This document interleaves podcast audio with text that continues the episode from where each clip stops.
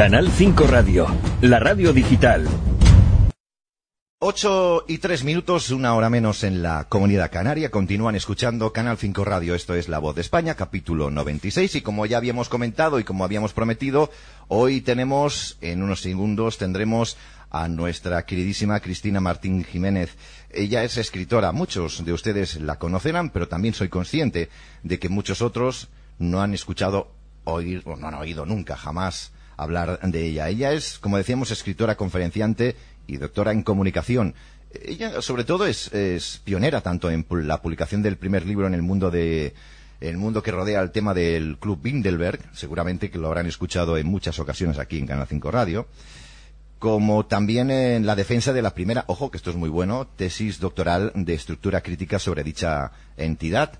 Eh, ella ya tiene publicadas, publicados varios eh, libros y el último libro que me parece, los otros eran interesantes, pero este, eh, bueno, mm, eh, ya roza la perfección, porque además es un tema muy actualizado, ¿no? Es un tema muy de hoy. Es algo que nos preocupa y cada vez a más personas. Y la tenemos ahí, la ven en sus pantallas, a Cristina. Cristina, muy buenas tardes y bienvenida a tu casa. Julio, buenas tardes, gracias por invitarme. Es un placer tener una persona de, de, de, este nivel en Canal 5 Radio, nos hace sentir un poquito más grandes, te lo agradezco. Bueno, todos somos grandes, todos somos grandes y no podemos permitir que nos digan ni que nos hagan creer lo contrario, porque están en ello, ¿no? En, intentar desvalorizar a cada, a cada una de las personas que, que vivimos en este, en este planeta, ya que hay algunos que se creen mucho más listos que los demás. Claro, claro. Me vas a permitir, pero además de una persona bien informada, eres lista y con todos mis respetos, eres guapísima, que lo sepas. Muchas gracias. Cristina, vamos con este último libro porque no ha podido llegar en mejor momento, ¿no crees? Bueno, fíjate que yo este año no pensaba escribir Julio, eh, porque yo ya escribí en el año 2010 un libro que fue censurado, en España ha estado siete años censurado, eh, volvimos a recuperarlo siete años después. Y este libro, en el que yo analizaba las últimas tácticas de, guerra eh, contra la población, con el fin de, conseguir el control absoluto del mundo, de, aquellos que se consideran dominadores, y hablaba en este libro de la táctica de la pandemia, hablaba en este libro de, la táctica de la pandemia. Con lo cual yo pensaba que ya lo había dicho todo, ¿no? Siempre pensaba, bueno, ya lo he dicho, a quien lo haya leído que, que, capte la, la, noticia y, cuando vuelvan a aparecer otras pandemias, porque yo en ese libro mm, analizaba la gripe A y decía que vendrían otras que utilizarían esta táctica en, multitud de ocasiones, pues ya pensaba que no tenía más que escribir, pero fue un amigo el que me dijo, tienes que escribir, tienes que escribir sobre la pandemia, tienes que escribir sobre la guerra, tú que llevas años investigando la Tercera Guerra Mundial, tienes que que seguir contando, investigando. Y le hice caso y fíjate, fíjate, ha salido la verdadera pandemia. No es un libro oportunista, porque sabes que llevo 16 años investigando al poder, pero sí es un libro, como bien dices, oportuno. Sin duda, no es lo mismo oportunista que oportuno, y en este caso es un libro oportuno. Supongo que la historia se está escribiendo tan rápido, Cristina, que seguro que estarás preparando otra edición, porque las noticias ya sabes que la información en esta tercera guerra mundial es ya no de un día para otro, sino que cambian en horas, ¿no? Cambia muy rápido, pero yo con el abre de la pandemia he hecho un trabajo muy exhaustivo. Hay, hay parte de mi tesis doctoral en, este libro, eh, el capítulo dedicado a los medios de comunicación y el capítulo en el que expongo los laboratorios de manipulación social. Y yo creo que este libro lo que, lo que favorece, lo que facilita es el marco, es el contexto, son eh, las llaves claves, ¿no? O las claves de las llaves. Eh, creo que, que, contiene suficiente información, documentación histórica de, todos esos informes que, que elaboran, el famoso informe Kissinger, del que ya eh, a través del cual defendía la reducción demográfica. Y creo que una cantidad de, documentación que quien lo lee, así es como lo están demostrando los lectores, date cuenta que no lleva ni dos meses en, en las librerías y ya lleva, lleva por la séptima edición, hmm. creo que tiene todas las claves para poder comprender lo que nos está ocurriendo. ¿Y, cuál crees tú, Cristina, que es la clave del éxito, eh, la verdad, de la pandemia? ¿Cuál es el, el argumento del libro que más ha llamado la atención y por el cual se está vendiendo tantas copias? Pues yo creo que, la clave es precisamente eh, una palabra de su título, la verdad. Yo mm. peleé mucho con la editora porque no quería llamarle, no quería titularlo como la verdad de la pandemia. Quería, mi editora quería el título de la estrategia de la pandemia. Mm. Y es cierto, porque yo defendía la verdad, porque consideraba que, que esta pandemia, que al final del libro acabo llamando la pandemia, es una mentira, es una gran mentira, es un plan de manipulación eh, absolutamente maquiavélico, muy pensado, muy meditado, los tiempos muy estudiados. Y en ese sentido, mm, aquellas personas que, que, aún no teniendo una tesis doctoral o aún no dedicándose al periodismo de investigación, yo creo que, que todas las personas tienen lo que se llama la inteligencia natural. Yo hablo con taxistas, hablo con fruteras, hablo con gente de la calle, eh, con los que me encanta eh, conversar y aprender de ellos, y, todos saben que esto es una gran mentira. Esto es una gran mentira. Entonces, en un mundo tan violentamente mentiroso, eh, la verdad es necesaria, la verdad hay que contarla, y eso lo hace el periodismo de investigación. Totalmente de acuerdo cuánto estamos luchando en Canal 5 Radio para que se descubra esta verdad, cuántos documentos y a pesar de ello nos siguen llamando negacionistas. ¿Te han llamado negacionista, Cristina, alguna vez?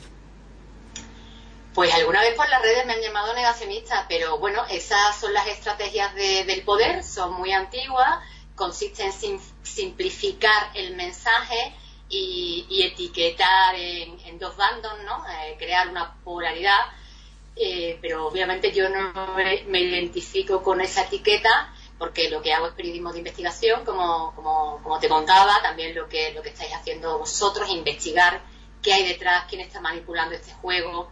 Y, en ese sentido quienes quieran caer y quienes quieren utilizar esa palabra, obviamente se convierten en colaboracionistas de aquellas élites que los esclavizan, ¿no? Hay, personas que no quieren ser libres, que tienen miedo de la libertad y que están cómodamente defendiendo el poder. Grandes palabras, ¿eh, Cristina? Hay gente que tiene miedo a ser libre. Compañeros, Roberto y Irene, que están aquí conmigo, estas palabras que acaba de decir Cristina caen sobre las espaldas de los españoles como una losa, porque hay gente, literalmente, que tiene miedo a ser libre. Fuertísima esa palabra, ¿eh? Es que... Súper bien definido. Madre Cristina, súper bien. Madre mía, madre mía. ¿Cuándo despertaremos, Cristina? Hablando un poquito y ahora volvemos un poquito al libro. ¿Cuándo crees que despertará la sociedad española? Porque, por cierto, todo esto que está pasando está pasando en España cuando otros países han declarado la pandemia como terminada. Lo sabes. Claro, sobre todo China, ¿no? Y, otros países que, están celebrando manifestaciones multitudinarias, como le hemos visto las de Berlín, que que realmente mm, dice, bueno, eh, Berlín siempre nos quedará Berlín, ¿no? Pero sí. estaban muchísimos españoles presentes en esa manifestación, yo a través de las redes, porque físicamente no podía estar, pero obviamente ese, esos instrumentos de las redes que de las mal llamadas redes sociales, ¿no? Porque al final son instrumentos del poder, cuando analizas quiénes son sus propietarios, acaban siendo los mismos, los mismos propietarios de, los, de las industrias farmacéuticas, los mismos propietarios de, la, de, la, de los más media eh, tradicionales, entonces, claro, utiliza la comunicación como arma, el poder, utiliza todos estos, estos grandes conglomerados mediáticos y estas plataformas digitales como armas. Y en ese sentido, eh, hay muchas personas que están despertando, muchísimas más de las que parecen, muchísimas más de las que parecen. Lo que ocurre es como eh, todavía hay un gran número que se informan por la televisión, por la radio, y en esos sitios donde las grandes eh, casas banqueras ¿no? tienen tantísimo dinero invertido para manipular el mensaje, pues obviamente eh, no van a aparecer personas hablando, o sea, cuando hacen las encuestas en la calle, ¿no? ¿Qué le parece la mascarilla? Que todos salen perfectamente eh, seleccionados para transmitir, para continuar, para repetir el mensaje oficial, ¿no? oficial lo cual ahí también hay una estrategia de, ocultación de la, de la realidad, de lo que es real. Claro. En este libro, La verdad de la pandemia, que yo recomiendo que la gente pues se haga con una de las copias, la vaya a comprar, eh, hablas de, de, un, de un apartado realmente interesante, porque te preguntas cómo obligarnos si no aceptar una situación que nadie está dispuesto a aceptar y que esto del COVID ya no es, no es nuevo, esto viene de atrás, que se ha vuelto a activar ahora. ¿Cómo, va esto, Cristina? Porque eh, tenemos que crear necesidad y yo creo que esto es la punta del iceberg de este libro, vamos. Claro, hablamos de, estrategias del poder, ¿no? y, las conspiraciones se han dado y se seguirán dando a lo largo de toda la historia. Hmm. Yo utilizo el término conspirar en mi, en mis trabajos, no solamente en los libros, sino en mi tesis doctoral, eh, haciendo referencia al término latino conspirare, que significa respirar juntos en la misma dirección. Tú cuando te sientas a hacer eh, la escaleta del programa con tu equipo, estáis todos respirando juntos para sacar adelante un programa de radio. Pues imagínate mm, aquellos que tienen ante sí montañas de dinero, porque es, que es incuantificable, eh, dinastías que surgen a finales del siglo XIX, como, como eh, la saga de los, eh, de los Rockefeller, ¿no? que son los grandes impulsores de, lo que se llama el nuevo orden mundial y que consiste, consiste en mm, crear un único gobierno, crear una única religión, crear una única moneda o mercado y, obviamente eh, un único ejército. Esto intentaron, la primera, el primer intento eh, ocurre después de la Primera Guerra Mundial con la creación de la Sociedad de Naciones y después de la Segunda Guerra Mundial lo mejoraron. Cuando fundaron eh, la OTAN, el Banco Mundial, la ONU y todas sus agencias, la Organización Mundial de la Salud, la Organización Mundial del Comercio, que pretendían y que estaban diseñadas para actuar como los ministerios globales de sus respectivos campos. Estamos viendo como nos han presentado la Organización Mundial de la Salud como si fuese la palabra de Dios en, el campo de, la salud global, ¿no? Y nadie, ninguno de los medios oficiales la cuestiona, nadie investiga qué hay detrás, quién forma la Organización Mundial de la Salud, simplemente se, se se dedican a actuar de, gabinetes de prensa de la ONU, de la Organización Mundial de la Salud.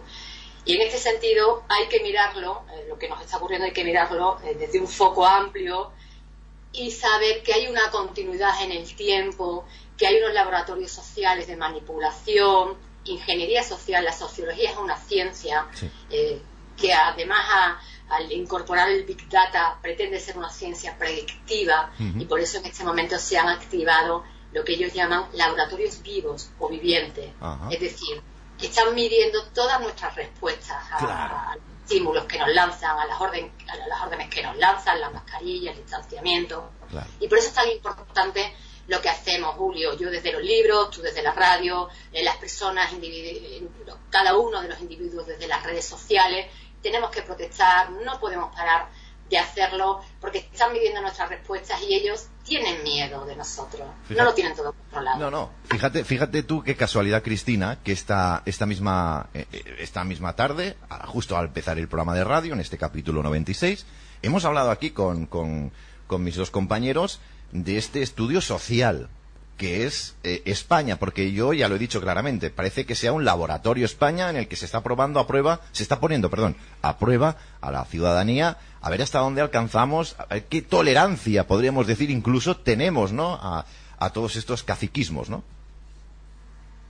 Efectivamente, y es que además eh, hay un documento que incluyo en el libro que es un estudio, ellos lo llaman juegos de guerra, ¿no? Y es estos estudios sociológicos que, que plantean se reúnen en, sus laboratorios, en sus eh, think tanks eh, y plantean un escenario, ¿no? plantean varios escenarios. Yo lo llamo juegos de guerra. ¿Qué pasaría o qué necesitamos hacer para conseguir una sociedad tecnológicamente eh, aborregada? ¿Cómo? Aborregada, quizás. Bueno, yo uno de los objetivos de, la, de la, pandemia es eh, crear una, lo que llaman las ciudades inteligentes, ¿no? Sociedades hipervigiladas, donde incluso vemos ya que en China, en, las estaciones de, trenes, hay escáneres que miran que miden la actividad del cerebro. O sea, esos escáneres saben si ahí se va a, suceder una rebelión, que obviamente en China es complicado porque estamos hablando de una, gran dictadura. Pero eh, está previsto, ¿no? Quieren establecer una, una sociedad completamente tecnológica. Y surge en uno de estos escenarios que, trato en el libro de esta Fundación Rockefeller, em, surge eh, una pandemia. Una pandemia, de repente se declara una pandemia. Y, hablan de, todo lo que nos ha pasado, Julio. es que es tremendo. Sí, es tremendo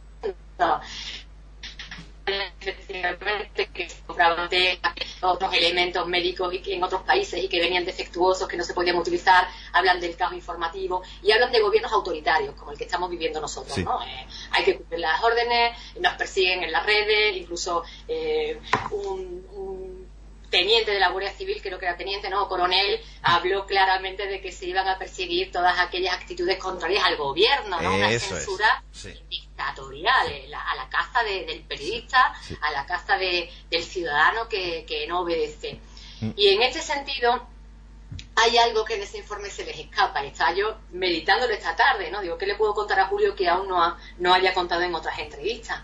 Y es que en ese informe no prevén las protestas ciudadanas, no prevén ah. la incredulidad ciudadana. Se suponía que nos lo íbamos a, tragar todo, que sin digerirlo, sin pensarlo, precisamente lo que están haciendo los grandes medios de comunicación, ¿no? Actuar de gabinetes de prensa.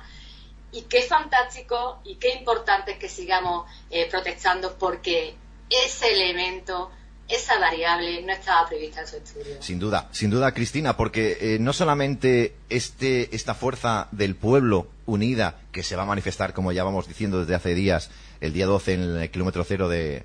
Se iniciará, dicen, en la Reconquista, el día 12 en Madrid, pero, pero que, bueno, que, yo creo que, esto tiene que ser eh, reconducido por el propio pueblo, porque al final como apuntas también en, en otra parte del en contexto de Bill Gates, o la OMS y tal, tal, tal, y los políticos españoles, tienen una agenda que no es la nuestra. Ya nos han cambiado la denominación de normalidad, ahora se llama nueva normalidad, que ya muchos le llaman la nueva subnormalidad, porque es que no tiene lógica. Hemos visto imágenes de escuelas en los niños que están siendo tratados como auténtico ganado, y esto lo estamos permitiendo. Eh, la pregunta es, es fácil y directa, Cristina. ¿Hasta cuándo lo vamos a permitir según tus estudios? Bueno, eso, es siempre. Yo, no voy de profeta como el señor Bill Gates. yo todo, yo todo lo, lo, documento, todo lo documento. Y en ese sentido, no sé cuándo sucederá, sé que está sucediendo. Eh, nos gustaría que fuese, obviamente, eh, ya, que fuese ya, estamos acostumbrados a la inmediatez al ya, pero tenés en cuenta, en cuenta, Julio, que ellos nos llevan 100 años de adelanto. Claro. Llevan 100 años caminando, eh, con el ensayo-error, mientras nosotros pues no sabíamos lo que ocurría. Algunos lo intuíamos, yo empecé a intuirlo muy joven, cuando estudiaba segundo de periodismo y me encontré con la asignatura de sociología, ah. me llamó mucho la, la ¿no? Esos experimentos que hacían, eh, con que, los, resultados que obtenían. Eh, y en ese sentido eh, tenemos que ser pacientes, tenemos que sembrar, tenemos que perseverar, tenemos que seguir dando la lata, los que conocemos un poco pues todo el entramado y, entre todos ayudarnos, ayudarnos, ¿no? Seguir difundiendo la información y, y ayudarnos. Lo que sí es completamente escandaloso es la complicidad de nuestro gobierno, no solamente del nuestro, ¿no? pero del argentino, del colombiano, del peruano, eh, del alemán, eh, del holandés. Bueno, la Unión Europea la crea Bilderberg, ¿no? Claro. Como, esto en mi tesis doctoral y es una, es, un, es una asociación de las élites estadounidenses y, y norteamericanas para controlar, para diseñar el futuro. Y, y, esa complicidad que tiene el, que tiene el gobierno actual con estas élites es realmente escandaloso. Es realmente escandaloso. Está, date cuenta de que en el año 2015 Pedro Sánchez es invitado a la reunión Bilderberg. Y desde entonces, pues le parece que le gusta muchísimo más relacionarse con la élite que relacionarse con el pueblo. A finales del año pasado estuvo en Nueva York en la fundación de Bill y Melinda Gates y les prometió 400 millones de euros de nuestro presupuesto que a su vez la fundación invierte en, por ejemplo, eh, la, vacuna con la que está trabajando Oxford y AstraZeneca, para después nosotros volver a comprar. O sea, ¿cuánto dinero nos va a costar una vacuna? Ni que lo digas. Ya, hemos visto, ya hemos visto lo que lo que ha pasado, ¿no? Obviamente también es escandaloso que nos quieran hacer que vacunarnos cuando hasta ahora la ciencia, la ciencia obligaba a un periodo de 13, 15 años de, para testar una vacuna y pretenden ponernoslas en menos de un año. Es, que es demencial. Y como es algo tan demencial, va a caer y está cayendo por su peso. Sí, sin duda. Ya dijimos en Canal 5 Radio, no somos eh, ni, ni, futurólogos ni nada, pero eh, según las informaciones que manejamos y, y, bueno, las filtraciones que recibimos, este mes de septiembre va a ser un mes eh, que puede puede ser muy decisivo y que decantar la balanza hacia, digamos, la alianza, los buenos de la película, vaya, para que nos entendamos. Como, sí, como bien has dicho, Cristina, son 100 años de adelanto, pero, pero también la supervivencia es, un, es algo que tenemos que tener en cuenta y el, eh, España, el mundo, la ciudadanía, el pueblo anónimo quiere sobrevivir y quiere vivir. Y eso va a derrotar esos 100 años, estoy seguro, ¿eh? Es, es mi gran verdad. Bueno, claro, yo pienso igual, porque es que han ido demasiado lejos. Han ido demasiado lejos y han tocado lo más sagrado que es la vida. Eh, los escándalos de la residencia de ancianos, un virus muy inteligente que ataca a, esas personas que. Christine Lagarde, hoy la gerente del Banco Central Europeo, pero cuando hizo esas declaraciones era la gerente del Fondo Monetario Internacional y decía que, hombre, que los ancianos vivían demasiado, que las cuentas de las no cuadraban. y resulta que aparece un virus y ataca sobre todo en un 70% a los ancianos. ¿Tú te crees? Bueno, es que las casualidades en, geopolítica y en economía global no existen. Sin duda. Entonces, al tocar lo más sagrado, al tocar a los niños como los están tocando, al ver las escenas que tenemos que ver, al ordenar que los niños no se acerquen, se distancien, ordenar que las familias no, no, no tengan contacto, ese trasfondo, ese trasfondo metafísico, del que a mí también me gusta hablar en mis libros, que es este ataque contra el amor, porque contra eso no pueden. O sea, están obsesionados, como ellos no aman ni saben lo que es, son unos materialistas, pues están obsesionados con acabar con el amor de los, de los demás, ¿no? Entonces, este ataque, este ataque, eh, creo que ha sido mm, excesivamente escandaloso como para que el resto de, de la humanidad lo pasemos por alto. Y obviamente no lo vamos a permitir. Sin duda, sin duda, Cristina. Bueno, eh, queridos oyentes, eh, más de 3.300 personas en directo, eh, escuchando a Cristina atentamente, Cristina Martín Jiménez, presentando el libro en Canal 5 Radio que se llama La verdad de la pandemia. ¿Quién ha sido y por qué? Yo, Cristina, estoy hablando muy a gusto contigo. Tengo muchas historias que contarte y preguntarte, pero hay una que sí que es cierto que no quiero pasar por alto, porque en este libro hablas de fases de la táctica de la pandemia. Fases de la táctica de la pandemia. En principio hay cuatro. Una, crear una gran crisis pandémica. Segundo, atemorizar y angustiarnos a todos. Tercero, atacar a las economías e industrias para hacer que los países se endeuden. Y cuarto, apropiarse de parte de su soberanía, riquezas y recursos. La conclusión, como tú apuntas, una jugada maestra, ¿no? Sí, porque es que el patrón se repite. El patrón eh, es exactamente el mismo que ejecutaron durante la crisis global nos asustaron a todos, los mercados se caían, vamos a una catástrofe económica absoluta y al final que, fue una jugada, una estrategia donde los grandes fondos se comieron los unos a los otros, quedaron menos, se apropiaron de la riqueza de los países, eh, nos rescataron, debemos una deuda millonaria y ahora continúan con la pandemia implantando el mismo patrón. Y ya vemos cómo, mm, en vez de seguir el modelo de Taiwán, conoce perfectamente las guerras bioterroristas de, que se están sucediendo en Asia, ese gran territorio que, por el que todos pugnan para, el control, por el control hegemónico, pues es lo que dice Taiwán, que es lo que hace, pues enseguida test, aislar a los que estaban enfermos o contaminados y dejar que la economía, que la actividad económica siga desarrollándose. Pero en España no. España es una de las grandes joyas de la corona. En España han parado la economía, han parado el motor, uno de los grandes motores económicos, el turismo, y de repente aparece en Warren, aparece en Warren Buffett, socio de Bill Gates, casualmente, gran socio, eh, diciendo que quiere comprar, que quiere invertir en la Florida española, comprendida por las Baleares, Canarias y la Costa del Sol. Todo el sector turístico en manos de fondo. Qué, casualidad, ¿no? Sí, demasiado. Que estas jugadas le salgan, que siempre precisas a un patrón y que siempre le salgan bien a través del miedo. Ni que lo digas, ni que y la complicidad de los políticos, la complicidad de los políticos. Hombre, esto, esto es imprescindible, porque estamos viendo eh, maniobras, bueno, un poco sospechosas en pro de este globalismo, en pro de, de, esta gente o familias de poder y no en pro de los ciudadanos que, en teoría, ya esto es para hablarlo otro tema otro día, del tema de las elecciones, si son limpias o no, pero en vez de pensar en los españoles, se está pensando en eh, pues traer más inmigración del norte de África, se está pensando en destruir la identidad española, romper la familia, quemar iglesias, todo forma parte de ese mismo plan, podríamos decir, Cristina. Porque no te, he comentado antes que ellos también quieren crear una religión única, ¿no? Y está redactada, esa religión ya la tienen redactada en la Carta de la Tierra, promulgada por la ONU. La Carta de la Tierra la Carta de la Tierra, obviamente eh, las estrategias mm, no son aisladas, ¿no? La táctica de la pandemia va conjunta con la táctica del cambio climático. Ya.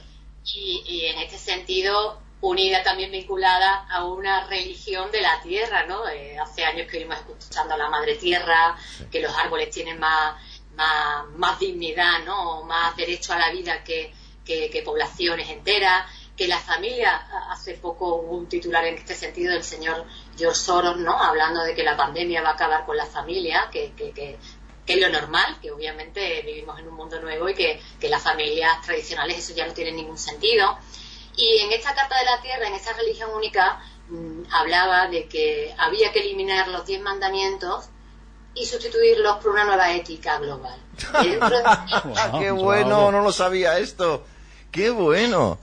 Sí, claro, bueno, ya estamos viendo como con la pandemia eh, ese mandamiento del no matarás está, está completamente, ha sufrido un ataque absoluto porque el exministro de Finanzas alemán, ese señor que va en silla de ruedas y, y que tanto defendió las políticas de austeridad en España, en Grecia y en Italia, pues ha dicho esto es un titular, está en hemeroteca, que el derecho a la vida no es un derecho absoluto, que eso hay que debatirlo. No me digas. Entonces, señores que son ahora los que van a decidir quién, quién vive y quién muere. Ostras, ostras. Cuando tú escuchas, claro, cuando tú escuchas a Bill Gates en sus charlas, en una charla que titula Innovando a Cero, su innovación consiste en frenar la demografía. Sí. En frenarla. Y, y además te dice que lo va a conseguir mediante vacunas. Sí que es sospechoso, ¿no? Que quieran vacunarnos a todos. Pero que además, eh, mi libro comienza con un hecho de las vacunas de la Organización Mundial de la Salud. Obviamente Bill Gates es el gran financiero actual, el número uno de la Organización Mundial de la Salud, que en Kenia habían esterilizado a las mujeres, diciéndoles que las vacunaban contra el tétanos y ellas no lo sabían. Madre mía. Es un escándalo todo lo que hace la Organización Mundial de la Salud, que se crea en 1948 con la ideología de reducir la población. Todo esto es un escándalo. Todo lo que está pasando es un escándalo. Y por eso es tan importante que sigamos contándolo. Ni que lo digas. Bueno, el tiempo se nos va de las manos. Eh, yo quiero recordar y recomendar una vez más. Por cierto, este libro, La verdad de la pandemia, ha estado editado también y publicado en varios países como España, México, Colombia, Argentina, Uruguay, Chile y Brasil. ¿Cómo están yendo por esos países hermanos la venta de, este libro, de, La verdad de la pandemia? Pues está yendo fenomenal, Julio. Yo, yo no me lo creo, yo no, yo no lo esperaba, no esperaba esta acogida. Eh, en España, no sé si te he comentado que no lleva ni dos meses y lleva por la séptima edición. Hmm. Y desde, desde que hace, desde que salió el 14 de, de julio, día de la toma de la Bastilla, pues desde entonces están desde México todos los, todos mis amigos en las redes sociales, todos los lectores de mis libros previos, preguntándome que cuándo llega a México, que cuándo llega a Colombia.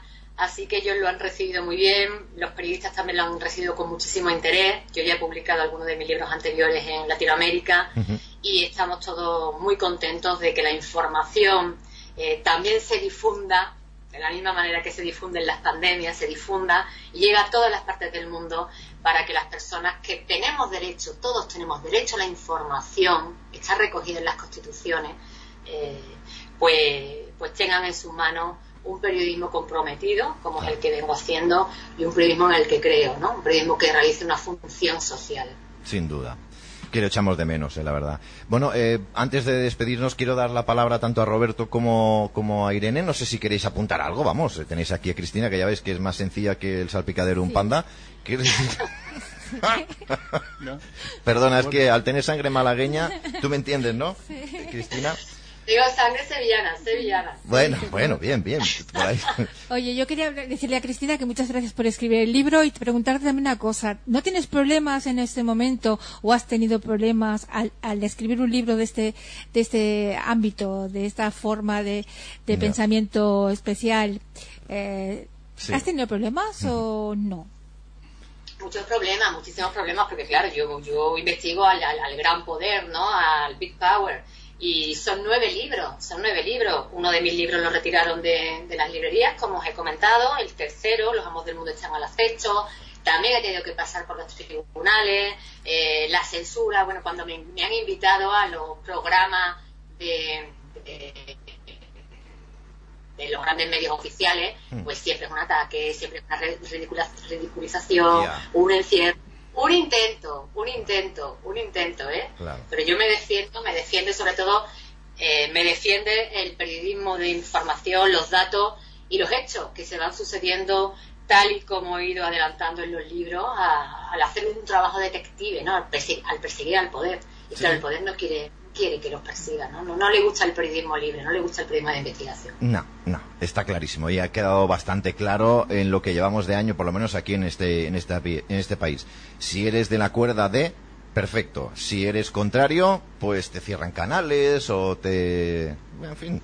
No te subvenciona. Sí, sí, sí. no te dan 15, millones de euros, ¿no? Claro, claro, claro, claro.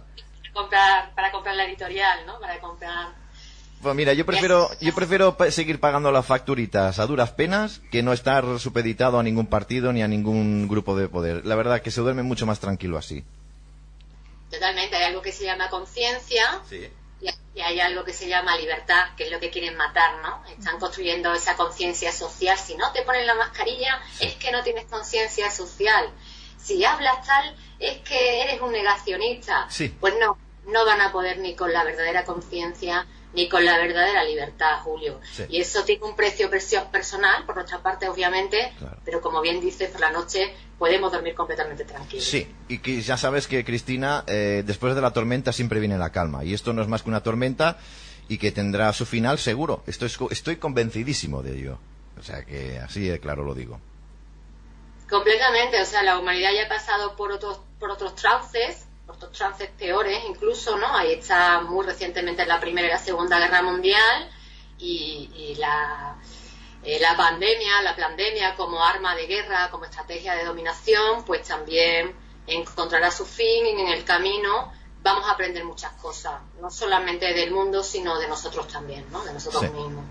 Cristina, eh, lo dejamos aquí, no sin antes recordar a todos aquellos que aún no hayan comprado en, en su librería o no hayan pedido eh, el libro de Cristina Martín Jiménez, La verdad de la, de la pandemia, quién ha sido y por qué, que lo hagan porque van a encontrar muchas claves. Lo importante, como siempre digo yo a estas alturas ya de, de año, es que muy bien, si ustedes quieren ver la televisión, vean la televisión, pero contrasten las informaciones.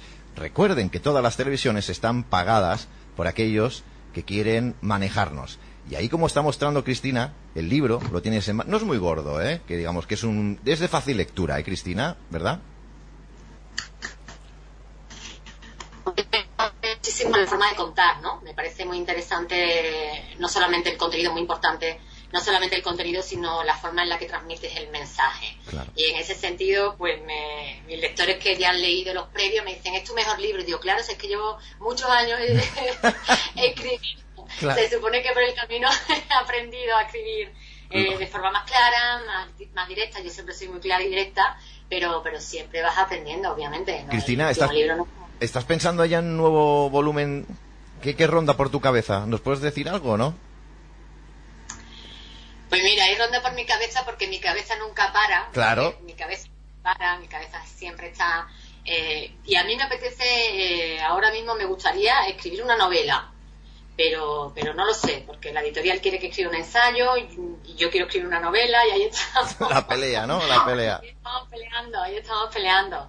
Así que todavía no sé. En cuanto tenga alguna noticia, te llamo y lo contamos. Pues ya sabes dónde estamos. Esta es tu casa, Cristina. Mucha suerte, muchos éxitos. Que Dios te guarde. Gracias por tu valentía, de todo corazón, y por habernos atendido aquí tan bien. ¿Te lo has pasado por lo menos bien, Cristina, aquí? Súper bien, ya ves cómo me río. Va, ya está. Si es que la alegría no la tenemos que perder por nada del mundo. Exactamente, eso es lo que quieren. Robarnos duda. la alegría y con eso no. Con Pues, lo eso no tiene- se pues españoles de alegría tenemos bastante, así que ya tenemos una parte ganada. Cristina, cariño, gracias de todo corazón, en nombre de todo el equipo de Canal 5 Radio y de Gracias, todos los oyentes. Cristina. De verdad, gracias. Muchísimas gracias a vosotros a ti, muchas gracias. Adiós, cariño, cuídate, Adiós. cuídate mucho. Igualmente.